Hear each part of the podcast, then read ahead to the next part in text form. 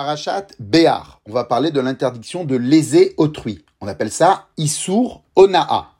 Acheter ou vendre un produit plus ou moins cher que son prix du marché. Nos sages ont perçu cette interdiction comme une interdiction générale, c'est-à-dire le droit donné à l'acheteur ou au vendeur de récupérer la différence ou même d'annuler complètement la vente. D'après la halakha, dans ses grandes lignes, si la lésion représente moins d'un sixième, la transaction est parfaite et il n'y a rien à faire. Si la lésion représente un sixième, la transaction est parfaite, mais il doit rembourser la différence. Si la lésion est plus d'un sixième, la transaction est annulée. Il est très difficile de comprendre comment nos sages sont arrivés à la conclusion que cette interdiction ne s'applique pas sur l'immobilier, alors que le verset mentionne explicitement cet interdit au sujet d'une vente de terrain. Le verset nous dit que puisqu'en Israël, la terre ne peut pas être vendue de façon permanente, mais elle revient au jubilé, au yovel, au premier propriétaire, donc la valeur du prix de la terre devrait refléter le potentiel des fruits qui peuvent y être cultivés jusqu'à l'année du jubilé. Donc la Torah avertit le vendeur et l'acheteur de pratiquer le juste prix suite à une vente immobilière. Alors comment ça se fait que nos sages nous disent que cet interdit ne s'applique pas sur l'immobilier? Le Ramban est tellement embêté par la question qu'il propose que d'après la Torah, cet interdit s'appliquerait également sur l'immobilier. Seulement, il n'y aurait pas d'obligation de rembourser la différence. Et c'est uniquement les sages qui ont instauré le remboursement de la différence sur le mobilier, mais pas sur l'immobilier. Beaucoup de Rishonim n'ont pas été d'accord avec le Ramban. Et puis la proposition du Ramban est difficile à accepter, car cela nous mène à un dilemme. Est-ce qu'une personne qui rembourse la différence sur une vente immobilière répare sa faute ou pas? Si on répond que oui, alors on ne comprend pas pourquoi les sages n'ont pas instauré le remboursement, afin de lui faire gagner cette réparation. Et si on répond que non, c'est-à-dire que l'interdit ne se répare pas même si la personne restitue la différence, un peu comme certains pensent sur la restitution des intérêts, alors pourquoi on n'est pas frappé par malcoute sur cet interdit? La règle nous exempte de coûts uniquement si nous pouvons réparer la chose en restituant. Mais là, si je ne peux pas la réparer, alors normalement il devrait avoir des coûts. Comment ça se fait que la loi nous dit qu'il n'y a pas de coût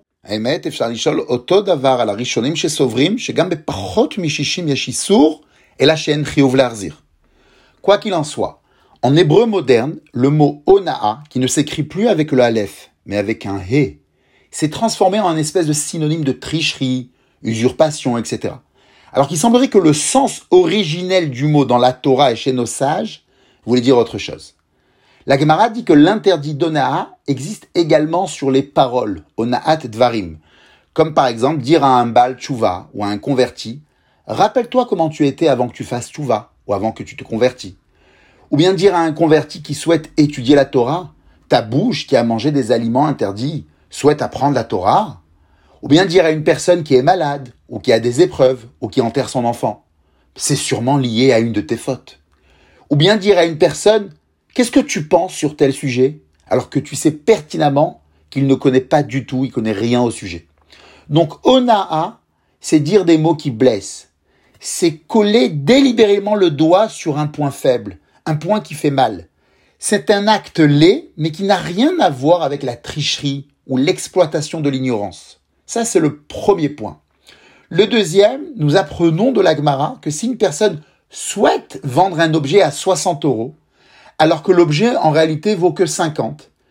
Et l'acheteur qui est intéressé par cet objet sait qu'il n'a aucune chance de convaincre le vendeur de lui vendre à 50 euros. Par contre, il sait que le vendeur est prêt à accepter une offre à 55 euros. Alors il se dit qu'il est préférable d'accepter la vente à 60 euros. Comme ça, il pourra l'attaquer en justice pour récupérer le différentiel. Car s'il avait accepté la vente à 55 euros, le différentiel était trop bas pour pouvoir l'attaquer en justice. Eh bien, nous dit la halakha que c'est OK l'acheteur qui a acheté à 60 euros peut attaquer le vendeur pour le différentiel.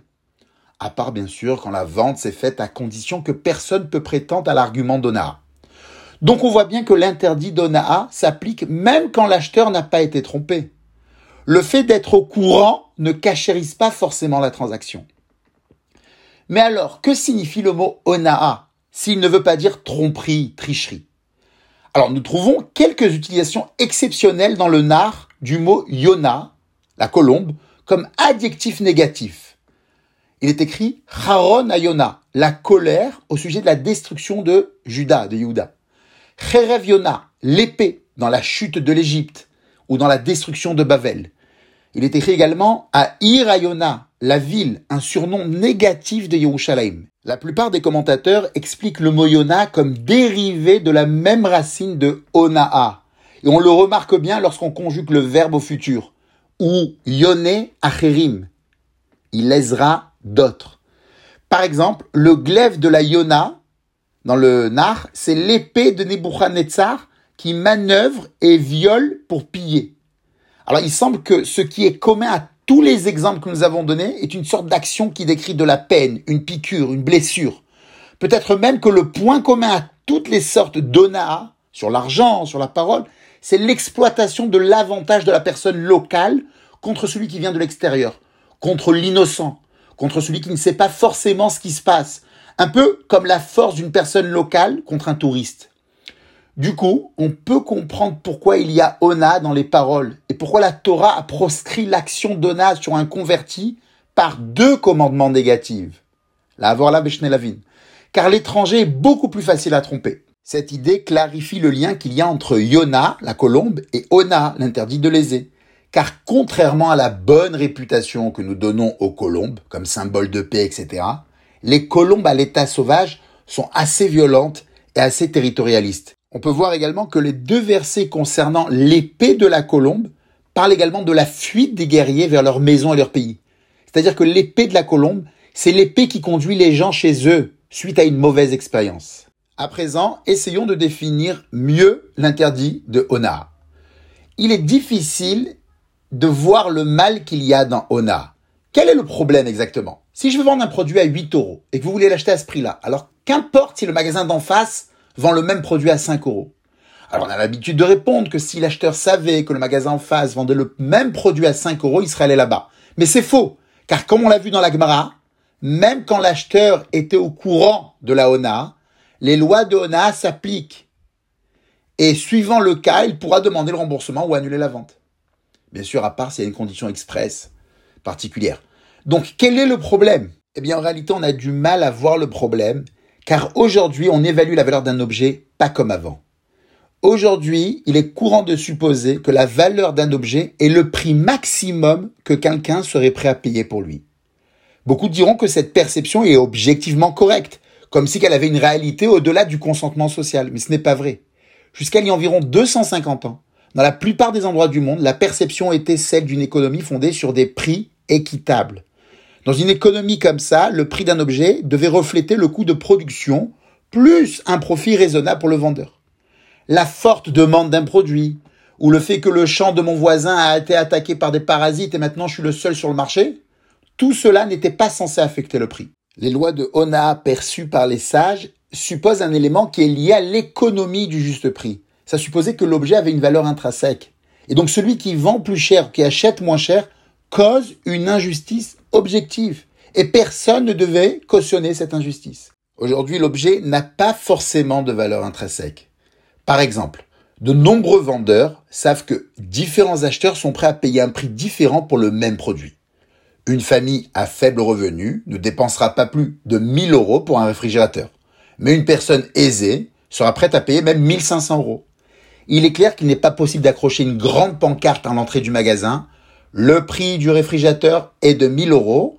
Et pour les acheteurs qui ne sont pas embêtés financièrement, c'est 1500 euros. Évidemment, on ne peut pas faire ça. Alors comment faire pour que le commerçant puisse vendre 1500 euros le réfrigérateur aux riches et 1000 euros aux pauvres? Eh bien, l'économie moderne a inventé la solution. On appelle ça les promotions. Ou en d'autres termes, on appelle ça la discrimination dans les prix. Vous prenez 10 réfrigérateurs, vous frappez dessus avec un petit marteau pour endommager un petit peu le revêtement, et vous le vendez avec une remise de 33%. Les pauvres sont contents d'avoir fait des économies et les riches achètent le même produit qui n'est pas en promotion pour avoir la sensation de ne pas acheter un produit de seconde catégorie. Les coupons au supermarché sont construits sur le même principe.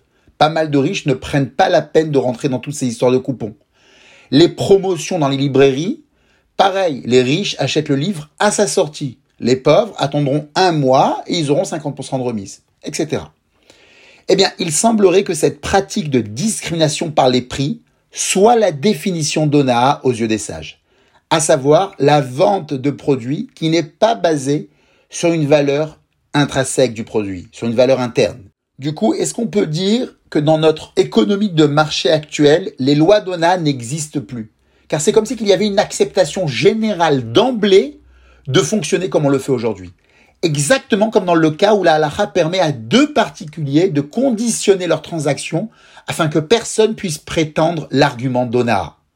Et en plus, d'une manière générale, il est difficile aujourd'hui de parler de prix, de juste prix, alors que les coûts de production sont souvent négligeables par rapport aux coûts de publicité et marketing. Donc c'est dur de voir la valeur intrinsèque du produit, la valeur interne. Deux paires de pantalons peuvent avoir la même forme et la même qualité, mais l'une d'elles est vendue le double, le triple du prix, car elle porte une étiquette de marque, qui donne la sensation au porteur d'être plus sportif ou plus désirable il est très difficile d'estimer de telles différences de valeur sur une base objective. Mais Rav Nadav nous fait remarquer qu'il y a deux lois qui semblent indiquer une troisième direction. À savoir, la valeur d'un produit n'est pas une caractéristique intrinsèque du travail et des matières premières qu'on a investi dans ce produit, comme dans une économie du juste prix. Sa valeur ne dépend pas également du prix du marché comme aujourd'hui, mais elle est plutôt basée sur les besoins du vendeur ou de l'acheteur. Il appelle cela l'économie fonctionnelle. Alors, c'est écrit que pour acheter son premier-né, il faut donner 5 slaim ou une valeur de 5 slaim au Cohen. La Gemara nous dit que Rav qui était Cohen, a accepté un châle qui vaut moins que 5 slaim pour un rachat de premier-né. Et la Gemara nous dit qu'il n'y a pas de problème, car vu que c'est important pour lui de se couvrir la tête, alors c'est comme si que ça vaut pour lui 5 slaim. À l'époque, uniquement les gens importants se couvraient la tête. Or, vous êtes d'accord que dans une perception de commerce équitable, cela ne devrait pas rentrer en considération. Pourquoi le bénéfice que je tire de l'objet est l'affaire du vendeur? Entre parenthèses, il faut préciser que l'interdit d'ONA ne s'applique pas sur du troc. Le troc est basé uniquement sur le besoin de chacun. L'interdit d'ONA s'applique au remplacement d'un produit par de l'argent. Donc, deuxièmement, la Gemara nous dit que l'interdit d'ONA ne s'applique pas sur les objets personnels. On appelle ça kliba la bite car ces objets sont chers à l'homme. Donc c'est normal que s'il s'en sépare, il en demande plus cher que le prix du marché.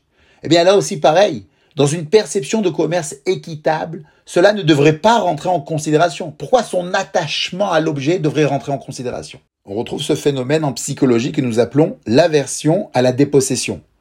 On évalue plus cher ce que nous possédons. Même la sensation de posséder sa femme nous provoque de l'évaluer plus que sa vraie valeur, entre guillemets. A contrario, la femme évaluera son mari à sa juste valeur, ou moins. Conclusion, il semble que la halakha ne propose pas exactement une économie de prix équitable, mais une sorte d'économie fonctionnelle dans laquelle l'objet a un prix réel qui reflète non seulement les contributions nécessaires à sa production, mais aussi les fonctions qu'il remplit pour l'acheteur et pour le vendeur. Quoi qu'il en soit, c'est un sujet qui mérite d'être encore approfondi.